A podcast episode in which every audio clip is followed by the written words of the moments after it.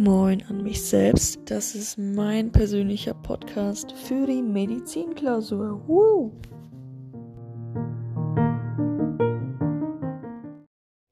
Willkommen zurück zum zweiten und letzten Teil meiner Podcast-Reihe, wo ich die relevanten Folien für die Medizinklausur vorlese. Fangen wir mal mit dem Thema Magenschleimhaut an.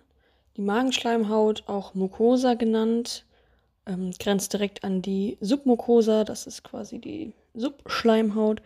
Und die Magenschleimhaut hat verschiedene oder besteht aus verschiedenen Zelltypen, nämlich den Nebenzellen, den Belegzellen, den Hauptzellen und den enteroendokrinen Zellen. Jede Zellart produziert verschiedene Sachen, die dann auch unterschiedliche Funktionen haben. Die Nebenzellen zum Beispiel produzieren den Schleim, also ein schleimiges Sekret und davon produzieren sie ca. 2 Liter am Tag und dieser schützt vor der Salzsäure. Die Belegzellen produzieren diese Salzsäure und den Intrinsic Factor. Und in der Salzsäure ist nämlich dieses Pepsinogen vorhanden, was dann Pepsin bildet. Außerdem ist die Funktion von Salzsäure die Aufnahme von Vitamin B12 im Dünndarm. Die Hauptzellen produzieren dieses Pepsinogen, das dann in der Salzsäure enthalten ist. Und das Pepsin, was daraus entsteht, ist dann für die Spaltung von Eiweißen zuständig und macht aus Pepsin dann, äh, spaltet die Eiweiße dann in Peptide. Die enteroendokrinen Zellen bilden Gastrin oder produzieren Gastrin, was dann für die Erhöhung der Magensaftproduktion und Darmmortalität sorgt. Sie können aber auch Somatostatin produzieren. Das hemmt die Magensaftproduktion. Kommen wir nochmal zum Magensaft ganz generell. Der hat nämlich verschiedene Bestandteile.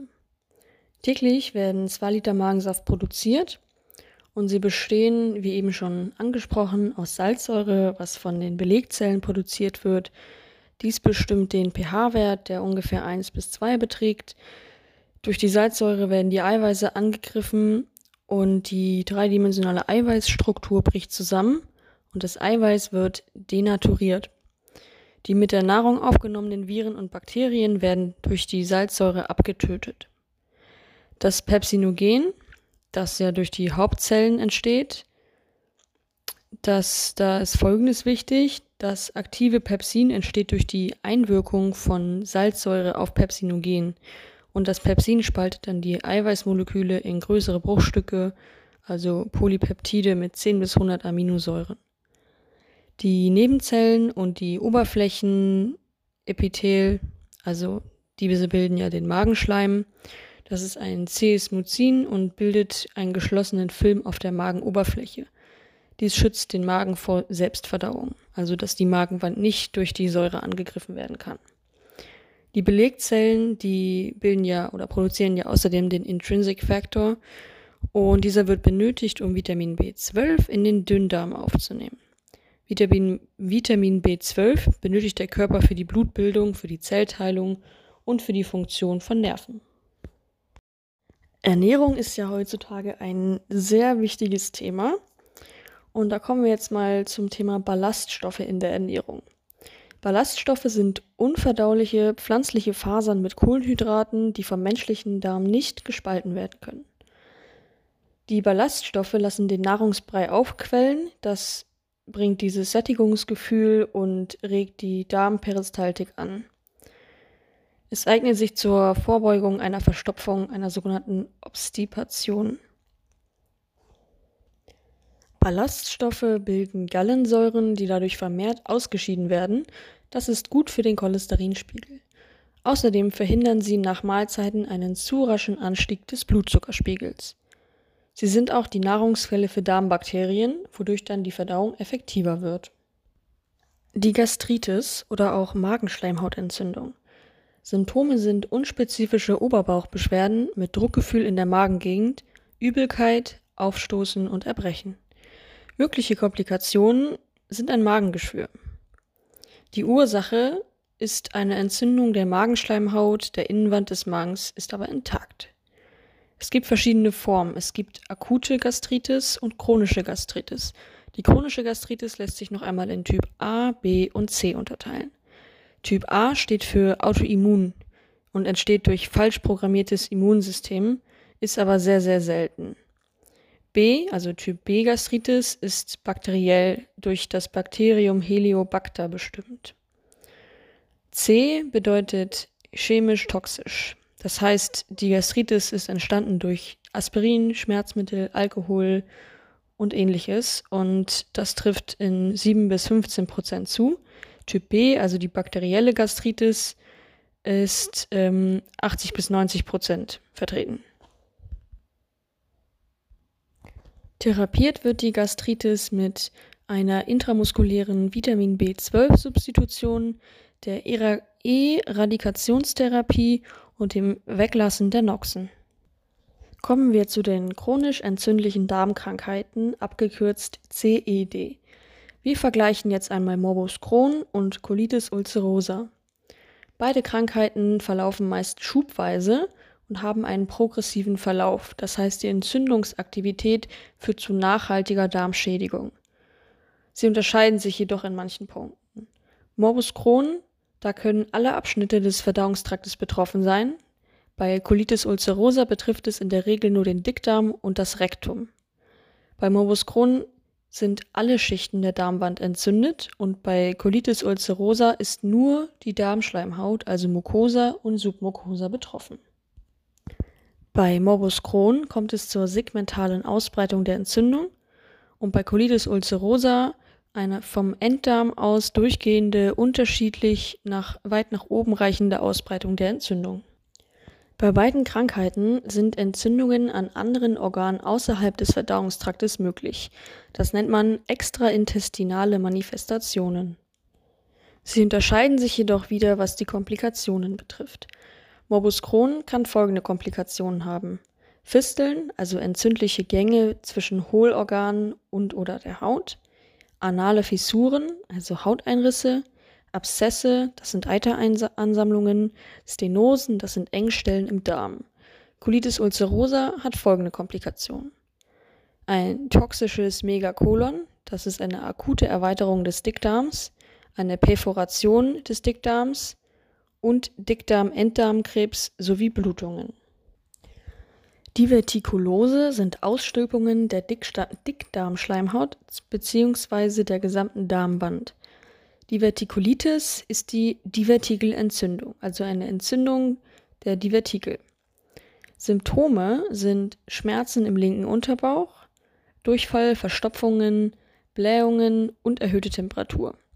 Komplikationen können Perforationen bzw. Fisteln sein. Alkohol kann verschiedene körperliche und soziale Folgen haben. Kommen wir erstmal zu den körperlichen Folgen. Alkohol ist mit Abstand die häufigste Ursache von Lebererkrankungen.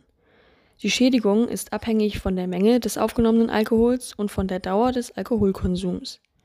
Eine chronische Überschreitung führt zu einer Reihe unterschiedlicher Organschäden. Zum Beispiel können Nervenzellen absterben, das beeinflusst die Denkleistung und die Konzentration. Es kann das Immunsystem geschwächt werden und das Risiko für Herz-Kreislauf-Erkrankungen ist erhöht bei chronischem Alkoholismus. Ähm, das Krebsrisiko kann erhöht sein, insbesondere in Leber, Mundhöhle, Rachen, Speiseröhre, Enddarm und Brustdrüse. Alkohol schädigt auf Dauer den Magen, es kann also zu Gastritis kommen, es schädigt auch die Bauchspeicheldrüse, es kann zu Pankreatitis kommen, es schädigt die Leber, kann also zu Hepatitis und Leberzirrhose kommen. Außerdem verhindert, verringert Alkohol die Potenz und die sexuelle Erlebnisfähigkeit. Kommen wir zu den sozialen Folgen von Alkoholismus. Psychische Folgen. Geringe Mengen Alkohol wirken meist entspannend und stimmungssteigernd. Angstgefühle werden gedämpft. Wer zu viel Alkohol trinkt, schwächt sein Urteilsvermögen und wird weniger kritikfähig. Die Risikobereitschaft steigt. Mit steigender Promillezahl kann die positive Stimmung schnell in Gereiztheit und Aggression umschlagen. Von 100 Alkoholkranken erleiden durchschnittlich 18 eine Scheidung, 25 einen Suizidversuch, 29 eine Straftat als Opfer oder Täter, 36 den Verlust des Führerscheins und 37 den Verlust des Arbeitsplatzes. Der Dünndarm. Die Hauptaufgabe des Dünndarms ist die Resorption, also die Wiederaufnahme von Stoffen in den Körper. Dies erfordert eine große Oberfläche von ca. 200 Quadratmetern. Generelle Symptome bei Darmerkrankungen sind Durchfall, Diarrhoe, Verstopfungen, Obstipation, Gasbildung, Meteorismus bzw. Blähbauch, Verdauungsstörungen, Maldigestion und Blut im Stuhl. Das kolorektale Karzinom, umgangssprachlich auch als Darmkrebs bekannt. Das handelt sich um eine bösartige Neubildung im Kolon und Rektum. Dickdarmkrebs ist nach Prostatakrebs bei Männern und Brustkrebs bei Frauen und Lungenkrebs die zweithäufigste Krebstodesursache in Deutschland. Symptome sind zunächst meist uncharakteristisch, Leistungsminderung und Gewichtsabnahme, später aber hat man Blut und Schleim im Stuhl, man bekommt Diarrhoe, Obstipation, meist abwechselnd. Laktoseintoleranz. Zunächst beschreibe ich die normale Milchzuckerverdauung, danach die Verdauung bei Laktoseintoleranz. Die normale Milchzuckerverdauung. Im Säuglingsalter ist der Körper darauf eingestellt, nur von Muttermilch zu leben. Um sie zu verarbeiten, produzieren Säuglinge das Enzym Laktase. Es spaltet den Milchzucker im Dünndarm auf. Mit der Umstellung der Ernährung produziert der Körper dann deutlich weniger Laktase und kann deshalb nur noch geringe Mengen Milchzucker spalten. Verdauung bei Laktoseintoleranz. Menschen mit einer Laktoseintoleranz haben entweder deutlich weniger Laktase oder ihr Dünndarm kann den Milchzucker schlechter aufnehmen als Menschen, die auch als Erwachsene Milchprodukte gut vertragen. Im Dickdarm wird die Laktose von Bakterien verstoffwechselt. Dabei entstehen Gase und Dadurch entstehen Durchfall, Völlegefühl, Übelkeit, Erbrechen, Bauchkrämpfe oder schmerzhafter Stuhlgang. Das Reizdarmsyndrom RDS. Das ist eine funktionelle Störung des Dickdarms, für die keine körperliche Ursache gefunden werden kann. Frauen erkranken doppelt so häufig wie Männer. Insgesamt sind ca. 10 Millionen Deutsche betroffen. Betroffene wurden lange Zeit als eingebildete Kranke von Praxis zu Praxis gereicht. Heute handelt es sich um eine klar anerkannte Krankheit. Die Ursache ist jedoch unklar. Häufige Signale vom Bauchhirn, also komplexes darmeigenes Nervensystem, das den Transport der Nahrung durch den Darm und die Bewegungen der Darmabschnitte reguliert. Betroffene haben also eine haben viele typische Symptome von ganz generellen Darmerkrankungen. Jedoch ist in der Sonographie, im Röntgen oder in den Blutwerten kein Indiz für eine Erkrankung zu finden. F45, die somatoforme Störung. Zum Beispiel F45.0, die Somatisierungsstörung. Eine Person hat sechs oder mehr Symptome aus einer Liste von 14 Beschwerden aus mindestens zwei Organsystemen. Diese dauern über mindestens zwei Jahre an, ohne eine ausreichende somatische Erklärung zu erhalten. Der Patient weigert sich, die Symptome als nicht somatisch anzuerkennen.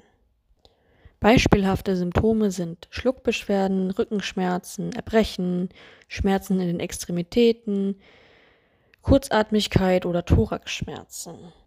Ein weiteres Beispiel ist F45.2, die hypochondrische Störung. Dort ist es so, mindestens sechs Monate beharrliche Beschäftigung mit der Möglichkeit, an einer oder mehreren fortschreitenden körperlichen Krankheiten zu leiden. Eigentlich normale Symptome werden vom Patienten als abnorm interpretiert. Diese Sorge verursacht andauerndes Leid oder eine Störung des alltäglichen Lebens und es veranlasst den Patienten, um medizinische Behandlungen oder Untersuchungen nachzusuchen. Medizinische Feststellungen, dass keine körperliche Ursache für die Symptome vorliegen, werden nicht akzeptiert.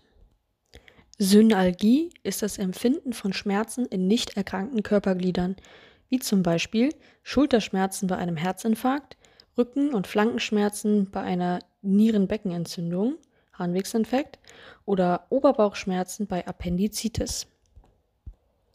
Wichtige Infos zum Sympathikus und Parasympathikus. Wir sollten wissen, der Parasympathikus organisiert, dass sich die Organe erholen können und der Sympathikus sorgt dafür, dass die Organe in akuten Stresssituationen handlungsbereit sind. Viele Medikamente, Drogen oder Gifte wirken, indem sie spezifische Rezeptortypen der sympathischen bzw. parasympathischen Signalübertragung hemmen bzw. stimulieren. Mimetika als Endung steht immer für stimulieren, also Agonisten, und Lytika als Hemmung steht immer für blockieren oder hemmen, also das handelt sich um Antagonisten. Für den Sympathikus sind Agonisten sogenannte Sympathomimetika. Die wirken direkt und dabei handelt es sich zum Beispiel um Adrenalin und Noradrenalin. Antagonisten für den Sympathikus sind Sympatholytika wie Propanolol. Parasympathikus.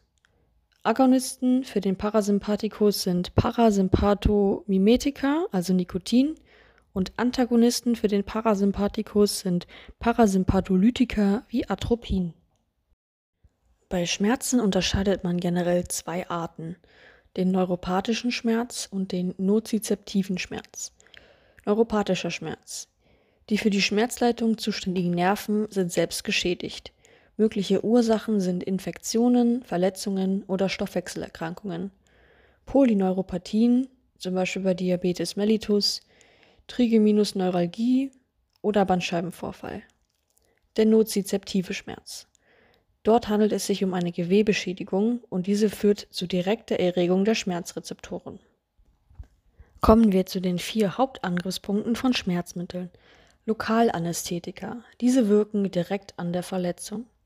Die nicht-opioiden Analgetika sorgen für die Reduktion entzündungsfördernder Substanzen und wirken auch direkt am Schmerzpunkt, an der Verletzung. Opioide Analgetika stärken die absteigende Inhibition und wirken somit im Gehirn und im Rückenmark. SNRI, Serotonin Noradrenalin Reuptake Inhibitor, stärken die absteigende Inhibition und wirken im Rückenmark. Morbus Parkinson. Die wichtigsten Symptome von Morbus, Morbus Parkinson. Tremor, Rigor, Akinese, posturale Instabilität. Ich weiß, dass das alles etwas durcheinander und aus dem Zusammenhang gerissen ist, aber das sind nun mal die relevanten Folien. Kommen wir zum Bandscheibenvorfall und wie dieser therapiert wird. Eine Operation ist nur im Notfall indiziert, zum Beispiel bei Beeinträchtigung von Blase oder Darm. Meistens wird konservativ therapiert. Massagen, Wärme- oder Kälteanwendungen, Ultraschalltherapie und Akupunktur. Medikamentös werden nicht-opioide Analgetika eingesetzt, aber auch Opioide und Corticoide. Kommen wir zum Thema Migräne. Dort ist wichtig zu wissen, dass es viele verschiedene Auslöser gibt, zum Beispiel die Regelblutung, Blutung, Alkoholgenuss, aktuelle oder vorangegangene Stresssituationen, Koffeinentzug, Änderungen des Schlaf-Wach-Rhythmus, zum Beispiel Wochenendmigräne oder der Wetterwechsel. Es gibt verschiedene Phasen der Migräne, die auch nicht bei allen Patienten auftreten und dementsprechend gibt es auch unterschiedliche Symptome. Bei ungefähr 30 Patienten treten Vorboten auf. Und zwar ist das so, dass es Ankündigungssymptome gibt, etwa 4 bis 48 Stunden vor der Migräneattacke. Und zwar kann das sein Kreativität, Schwung, Hochstimmung, Antrieb und Rastlosigkeit als erregende Symptome oder hemmende Symptome wie Müdigkeit, Depression, Energielosigkeit oder Reizbarkeit. Es kann auch vegetative Symptome auftreten, zum Beispiel Gähnen, Heißhunger, Frieren oder Schwitzen.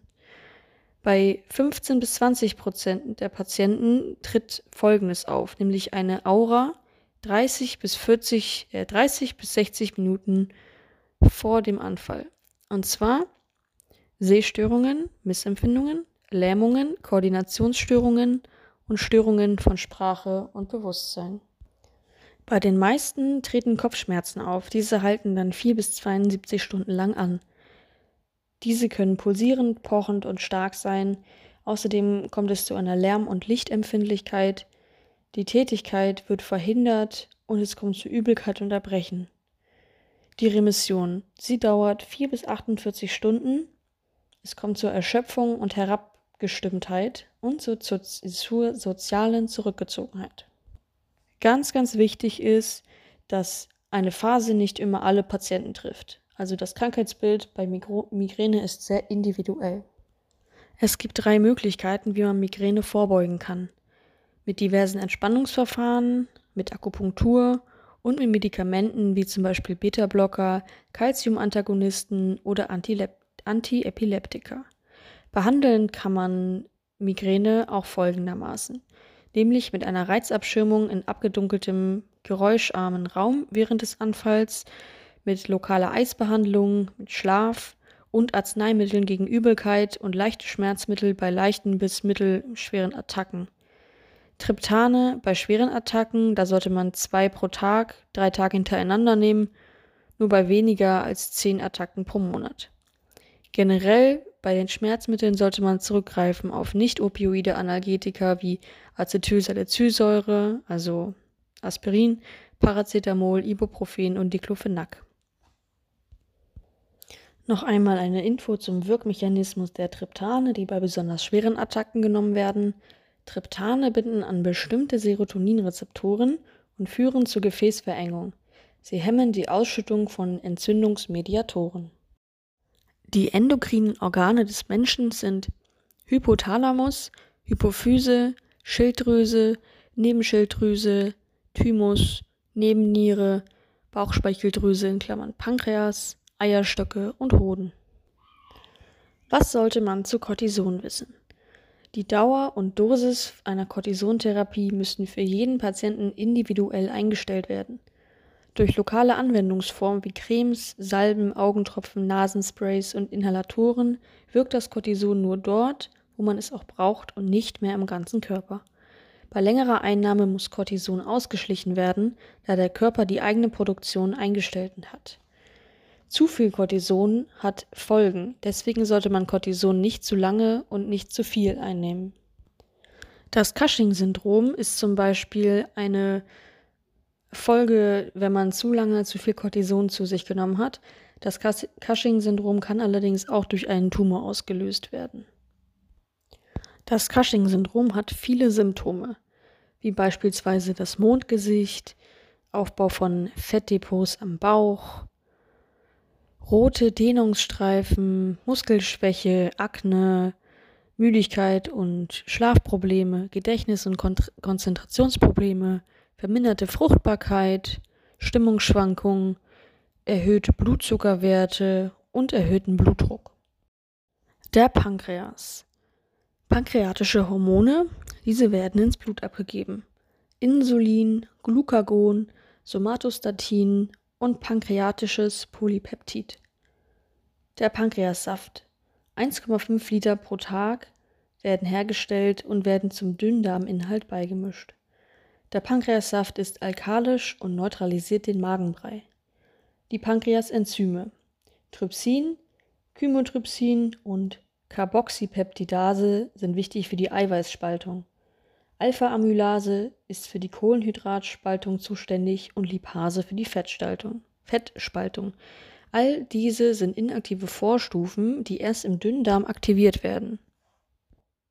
Insulin und Glucagon regulieren den Blutzuckerspiegel. Hoher Blutzucker führt zu Insulinausschüttung. Insulin stimuliert den Glykogenaufbau. Glucose wird in Zellen aufgenommen und der Blutzucker nimmt ab. Niedriger Blutzucker führt zur Glucagonausschüttung. Glucagon stimuliert den Glykogenaufbau in der Leber. Wie unterscheiden sich eigentlich Diabetes mellitus Typ 1 und Typ 2? Bei Typ 1 ist die Produktion von Insulin zu gering. Bei Typ 2 sind die Insulinrezeptoren funktionieren nicht richtig. Diabetes mellitus Typ 1 tritt häufig äh, tritt deutlich seltener auf als Typ 2. Typ 1 tritt nur in 5 bis 10 Prozent der Diabetesfälle auf und Typ 2 macht 90 bis 95 Prozent der Diabetesfälle aus. Diabetes mellitus Typ 1 ist die häufigste Stoffwechselerkrankung bei Kindern und dort werden die B-Zellen des Pankreas zerstört. Es liegt ein absoluter Insulin Insulinmangel vor. Es ist idiopathisch und autoimmun. Diabetes mellitus Typ 2 die Insulinempfindlichkeit der Zielzellen ist vermindert, Insulinresistenz. Die Insulinsekretion nach einer Mahlzeit ist häufig zeitlich verzögert, Es liegt also ein Sekretionsdefizit vor. Es herrscht ein relativer Insulinmangel vor. Manifestation hängt von exogenen Faktoren ab, wie Übergewicht, Überernährung und Bewegungsmangel. Wie äußert sich Diabetes mellitus diagnostisch? Wer Diabetes mellitus hat, der hat einen positiven, ein positives Ergebnis im oralen Glukosetoleranztest, OGTT. Der hat einen Blutzuckerwert von 200 Milligramm pro Deziliter oder mehr zu einem beliebigen Zeitpunkt und der nüchterne Blutzuckerwert von 126 Milligramm pro Deziliter oder mehr im venösen Plasma. Ein Blutzuckerlangzeitwert HbA1c von 6,5% oder mehr. Ähm, HbA1c ist Hämoglobin, Hämoglobin, an das sich ein Molekül Zucker, also Glucose, angelagert hat. Der HbA1c-Wert zeigt, wie hoch der durchschnittliche Blutzuckerspiegel in den letzten zwei bis drei Monaten war. Hat jemand also ein HbA1c von mehr 6,5 oder mehr Prozent, dann hat er sehr wahrscheinlich Diabetes. Pharmakologie ist die Wissenschaft von den Wechselwirkungen zwischen Stoffen und Lebewesen. Ein Pharmakon, das ist die wertneutrale Bezeichnung für einen Stoff, Zubereitung aus Stoffen, der mit Lebewesen in Wechselwirkung, Wechselwirkung tritt. Englisch Drug. Gift. Gift ist ein Pharmakon, welches dem Menschen schadet. Arzneistoff oder Arzneimittel. Ein Pharmakon, welches bei richtiger Dosierung dem Menschen nützt, indem es zur Verhütung, Erkennung, Linderung oder Heilung von Krankheiten dient. Arzneimittel werden eingeteilt in Therapeutika, heilen, lindern, Prophylaktika, verhüten und Diagnostika, erkennen. Die richtige Dosis. Paracelsus sagte eins, alle Dinge sind Gift und nichts ohne Gift. Allein die Dosis macht, dass ein Ding kein Gift ist. Wichtig zu merken ist, als therapeutische Breite eines Arzneimittels bezeichnet man den Abstand zwischen seiner therapeutischen Dosis und einer Dosis, die zu einer toxischen Wirkung führt. Ein Arzneimittel ist umso sicherer, je größer die therapeutische Breite ist. Effekt von Dosis und Dosisintervall. Wirkstoffkumulation. Wenn eine weitere Dosis verabreicht wird, bevor die erste Dosis komplett ausgeschieden ist, steigt die, Wirtschaft, äh, die Wirkstoffkonzentration im Blut. Das Ziel ist, dass, die, dass der therapeutische Effekt hoch ist, aber es zu keiner toxischen Wirkung kommt. Viele Medikamente müssen deshalb mehrmals am Tag eingenommen werden. Applikationsform von Medikamenten. Pillen, Tabletten, Säfte, Sirup, Spritzen, Inhalatoren oder Sprays, Zäpfchen, Cremes oder Pflaster. Man kann folgendermaßen injizieren. Intramuskulär, oral, topisch oder intravenös. Lokal bzw. topische Anwendung. Dies ist eine äußerliche Anwendung und führt zur guten Resorption von lipophilen Wirkstoffen. Beispiele sind Nikotinpflaster und Wundsalben. Der Zeitverlauf der Wirkstoffkonzentration nach Applikationsart. Intravenös wirken Medikamente am schnellsten, der Effekt flacht aber auch am schnellsten wieder ab. Am zweitschnellsten ist die intramuskuläre Verabreichung, die auch schnell ihren Effekt verliert. Die subkutane Verabreichung braucht etwas länger, bis der Effekt eintritt, dieser hält jedoch deutlich länger. Am längsten hält der perorale die perorale Injektion an. Diese dauert aber auch am längsten, bis sie einen Effekt hat und häufig ist der Effekt auch nicht ganz so stark wie bei den anderen Applikationsformen. Wie erhöht man die Compliance von Patienten, die Therapievorschläge des Arztes ernst zu nehmen und einzuhalten? Wenn möglich, wenn möglich bei Dauertherapie Kombinationspräparate verordnen, die nur einmal täglich eingenommen werden müssen, anstatt mehrmals täglicher Gabe halber oder gar geviertelter Tabletten. Bei Medikamenten auf leicht zu öffnende Verpackung achten. Bei Polymedikation das Einsortieren in eine Pillenbox vorschlagen. Wo sinnvoll, auf elektronische Systeme zur Überwachung der Tablettenentnahme und zur akustischen oder optischen Erinnerung an die Arzneimitteleinnahme setzen. Der Placebo-Effekt. Bei einem Placebo handelt es sich um eine Scheinsubstanz oder Scheinbehandlung. Die positiven Wirkungen eines Arzneimittels oder einer Intervention wirkt nachgeahmt, ohne aber, dass das spezifische Arzneimittel oder die Behandlungsmethode zu beinhalten. Unter dem Begriff Placebo-Effekt wird jegliche Verbesserung des Gesundheitszustandes einer Person nach einer Placebotherapie zusammengefasst. Nocebo. Der Nocebo-Effekt ist das Gegenstück zum Placebo-Effekt. Als wichtigste Nocebo-Mechanismen wurden sowohl die Erwartungshaltung eines Individuums bezüglich der Therapie als auch die Konditionierungsprozesse identifiziert. Placebo- und Nocebo-Effekte sind keine rein psychologischen Erscheinungen.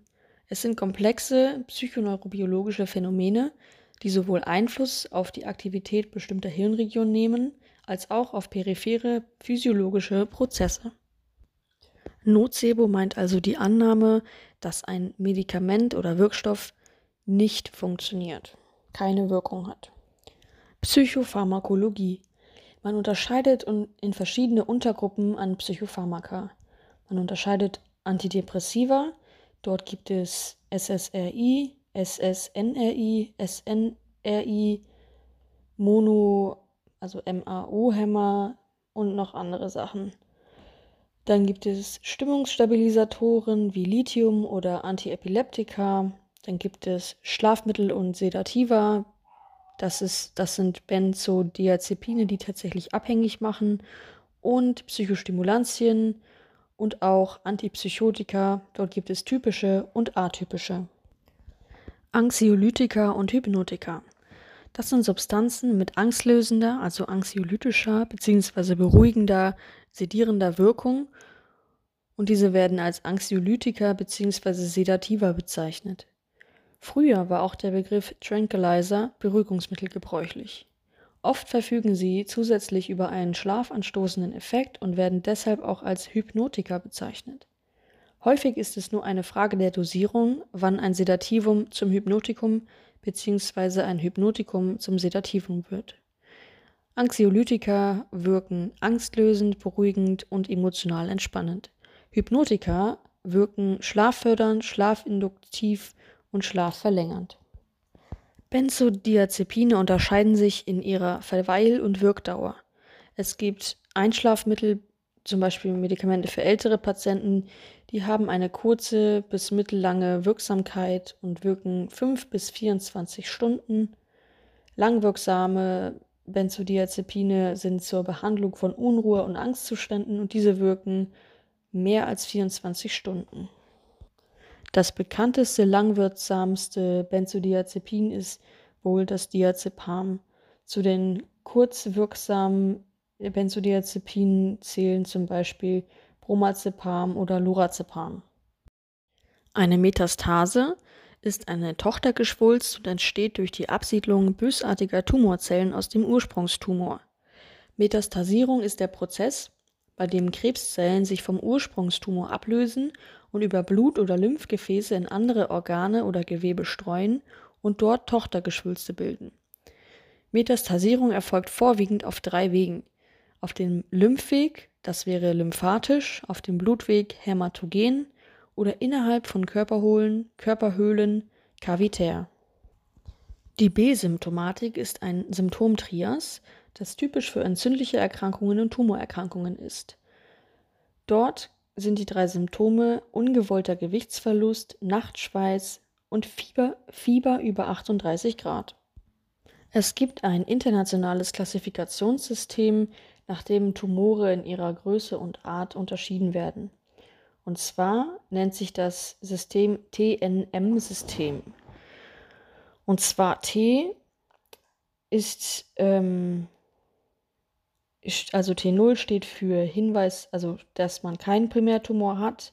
Und T1 bis 4 ähm, beschreibt die Größe des Tumors in zunehmender Größe. Also T1 ist klein, T4 ist groß. N meint, ob ähm, die Lymphknoten beteiligt sind, also auch befallen sind. N0 heißt, dass die Lymphknoten nicht beteiligt sind. N1 bis 3 heißt unterschiedlich starker Befall von Lymphknoten und M4 Befall entfernter Lymphknoten. M bezeichnet die Metastasierung. Bei M0 liegt, liegen keine Metastasen vor. M1 sind, es gibt Metastasen und MX Metastasenstatus ist unbekannt. Zytostatika gehören zu den Mitteln der Chemotherapie. Zytostatika sind toxische chemische, chemische Substanzen, welche die Zellteilung verzögern oder verhindern und wirken auf die DNA oder den Zellteilungsenzym. Die erwünschte Wirkung ist eine Hemmung des Tumorwachstums durch Hemmung der Zellteilung bösartiger Zellen. Eine unerwünschte Wirkung wäre Hemmung der Teilung gesunder Zellen mit hoher Teilungsrate und mutagene und teratogene Schädigungen. Zytostatika führen zu diversen Nebenwirkungen wie Haarausfall, Übelkeit, Erbrechen, Durchfall, Fruchtschädigungen, Knochenmarksuppression, Unfruchtbarkeit und Mutation, Risiko für Zweitkarzinome. Für ein Mammakarzinom gibt es verschiedene Strategien, therapeutisch vorzugehen. Es gibt lokale Therapien wie eine Operation oder Strahlentherapie und systemische Therapien wie die Antihormontherapie, die Chemotherapie oder eine zielgerichtete Therapie. Die Behandlung von Brustkrebs ist allerdings stadienabhängig. Im Stadium 0 abnorme, abnormale Zellen sind vorhanden, jedoch noch keine Ausbreitung auf benachbartes Gewebe. Dort kann man einfach eine operative Entfernung vornehmen. Im Stadium 1 der Krebs hat sich in kleinen Bereichen auf andere Gewebe ausgebreitet. Dort ist auch noch eine operative Entfernung möglich. Man sollte zusätzlich noch eine Strahlentherapie und eine Antihormontherapie durchführen. Im Stadium 2. Der Tumor ist noch kleiner als 50 mm und einige Lymphknoten sind betroffen. Oder der Tumor ist größer als 50 mm und keine Lymphknoten sind betroffen. Dort sollte man den Tumor operativ entfernen. Man sollte zusätzlich eine Strahlentherapie, Antihormontherapie und oder zielgerichtete Therapie anwenden im Stadium 3. Der Tumor ist größer als 50 mm und weitere kleine Lymphknoten in entfernten Regionen sind beteiligt, mögliche Ausbreitung auf Haut oder Brustwand. Dort ist auf jeden Fall eine Chemotherapie indiziert. Eine operative Entfernung ist noch möglich, sowie eine Strahlentherapie. Man kann auch eine Antihormontherapie oder zielgerichtete Therapie machen. Im Stadium 4 der Krebs hat sich in dem ganzen Körper ausgebreitet, ist eine operative Entfernung eher schwierig, genau wie eine Strahlentherapie. Man kann aber eine Chemotherapie und Antihormontherapie und zielgerichtete Therapie anwenden. Die häufigsten Ursachen für Brustkrebs, also das Mammakarzinom, sind genetische Belastung, Rauchen, Alkohol, hormonelle Faktoren wie Östrogeneinwirkung, Hormonersatztherapie oder Kinderlosigkeit. Therapeutische Maßnahmen, wie eben schon angesprochen, ist die Tumorentfernung, gegebenenfalls Lymphknotenentfernung oder Brustrekonstruktion, auch eine Strahlentherapie und eine medikamentöse Therapie wie Chemo- oder Antihormontherapie.